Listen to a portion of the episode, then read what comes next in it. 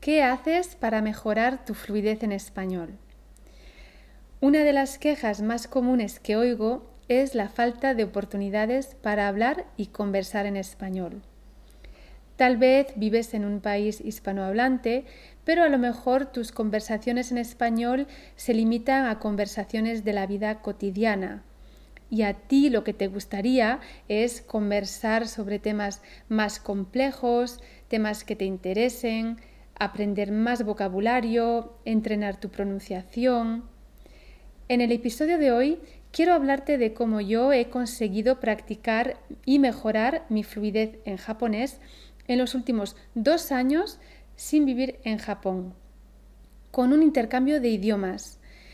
Y comparto contigo algunas claves para encontrar tu pareja de fluidez ideal, ya sea para estar conectada con el idioma o para mantener o mejorar tu nivel. Pero antes de empezar, te invito a descargar el cuaderno de trabajo gratuito que he creado para ayudarte a desbloquear tu fluidez en español y ayudarte a tomar acción. Lo encontrarás en el enlace de las notas de este episodio.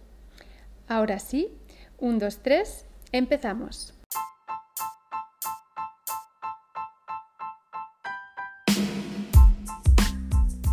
Te doy la bienvenida a Como pez en el agua, un podcast para destapar y despertar esa parte de ti que quiere vivir y vibrar en español. Te habla Rocío desde la cocina y aquí comparto trucos, consejos e inspiración para hablar español con fluidez y potenciar una mirada intercultural. ¿Te vienes?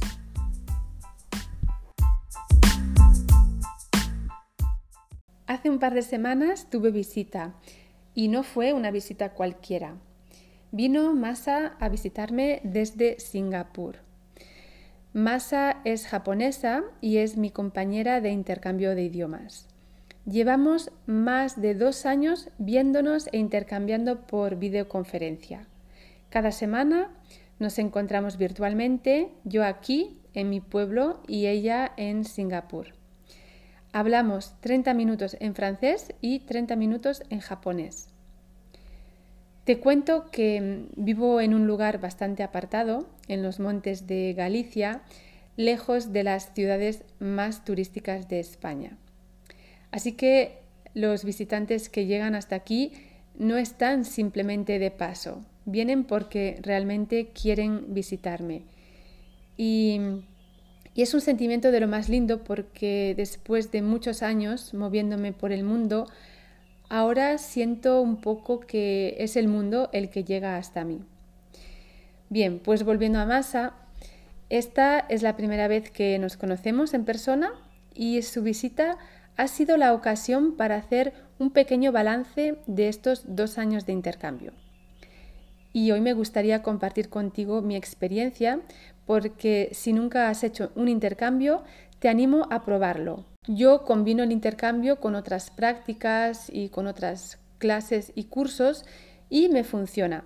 Y te aseguro que también puede funcionar para ti. La constancia de quedar cada semana nos ha permitido recuperar, mantener y mejorar la fluidez en los idiomas que estudiamos. Para Masa el francés y para mí el japonés. Para ponerte un poco en contexto, eh, viví en Japón unos cinco años. Eh, cinco años pueden parecer muchos para dominar un idioma, pero para el japonés, eh, en mi caso, no es así. Cuando dejé Japón en 2013 tenía un nivel intermedio, me manejaba en la mayoría de las situaciones de la vida cotidiana, pero no había conseguido consolidar el idioma y sentirme segura y cómoda en cualquier contexto.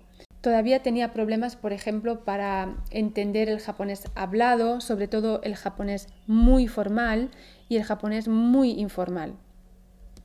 Así que en 2013 salí de Japón y emprendí un lento y largo viaje a través de Asia y cuando llegué en 2019 a España como te imaginas, mi japonés estaba muy oxidado.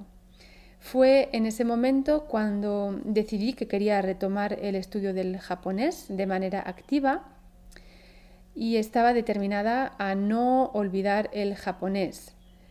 Me había costado tiempo y esfuerzo estudiar y hablar el idioma que me parecía simplemente una pena dejarlo de lado. Pero sobre todo quería volver a retomar el idioma, eh, quería volver a retomar el japonés porque no quería perder un idioma que simplemente me gusta hablar y con el que me siento muy conectada. El japonés me desafía a comunicarme y a expresarme de una manera completamente diferente a mis otras lenguas. Así que mi objetivo era primero recuperar la fluidez que había perdido, ya que llevaba seis años sin hablar prácticamente nada de japonés.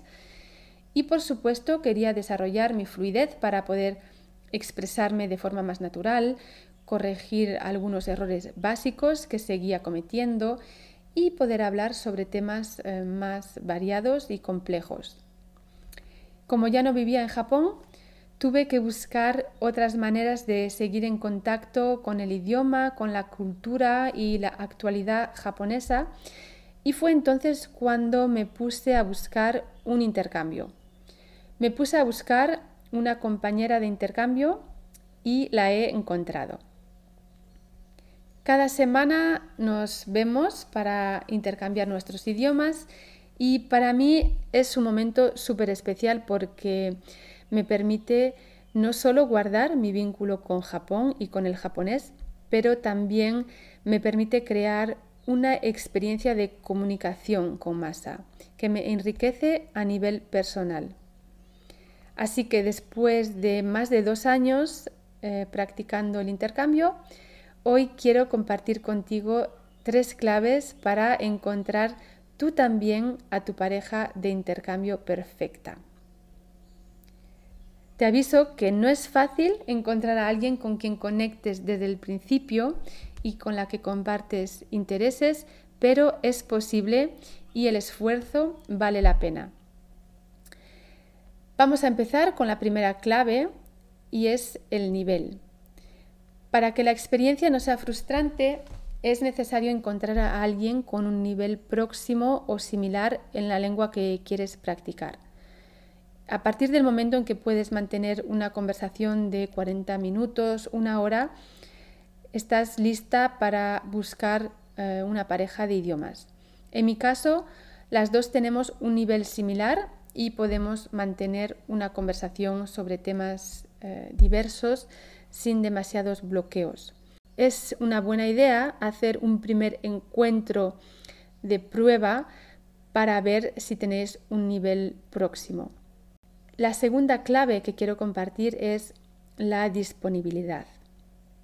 Tanto si tu pareja de intercambio vive en tu misma ciudad y quedáis en persona, o si es un encuentro virtual, es importante que vuestros horarios coincidan. Si tenéis un horario flexible, será más fácil hacer un hueco para el intercambio en tu rutina semanal. Tienes que valorar qué disponibilidad tenéis a la semana. ¿Cuánto tiempo le queréis dedicar? ¿Qué día podéis quedar? Y si vivís en diferentes países, ¿hay diferencia horaria? En mi caso, Masa vive en Singapur y allí son seis horas más que aquí. Así que hemos fijado un día a la semana y una hora que nos viene bien a las dos. Si surge algún imprevisto y tenemos que cancelar nuestra cita, siempre hacemos lo posible para cambiar el día y recuperar esa sesión. Lo importante es saber que para las dos ese momento de intercambio es una prioridad y no nos lo queremos perder. Y esto nos lleva al tercer punto, súper importante, el compromiso. El nivel de compromiso tiene que ser fuerte y sólido por ambas partes. Para ver resultados en tu fluidez es necesario que un intercambio dure en el tiempo, meses o años, no hay límite. Si es algo que haces de manera ocasional, es posible que no veas resultados o muy pocos. Así que tienes que estar realmente comprometida con tu aprendizaje, con el tiempo activo que dedicas a tu fluidez. es necesario hacer todo lo posible para no faltar ni una semana. Tómatelo un poco como un tiempo de autodedicación, self-care, solo para ti, porque sabes que es realmente importante para tu fluidez. Insisto otra vez sobre no faltar ni una semana, porque si uno de los dos compañeros empieza a faltar, vas a empezar a perder la motivación. Faltas una semana, faltas otra y al final lo acabarás dejando. Así que te aconsejo decidir y comunicar tu compromiso con la otra persona desde un principio. En ocasiones pueden surgir imprevistos porque estás ocupada o porque la vida es imprevisible simplemente, pero siempre intenta recuperar esa sesión. Incluso es mejor hacer una sesión más corta cuando no puedes hacer una sesión de una hora o más.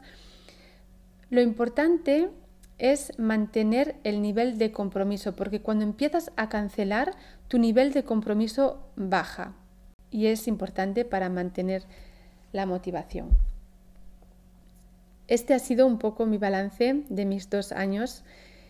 Eh, en mi experiencia, un intercambio de idiomas no reemplaza un curso o un programa de acompañamiento profesional con una estructura, pero sí que es un buen complemento.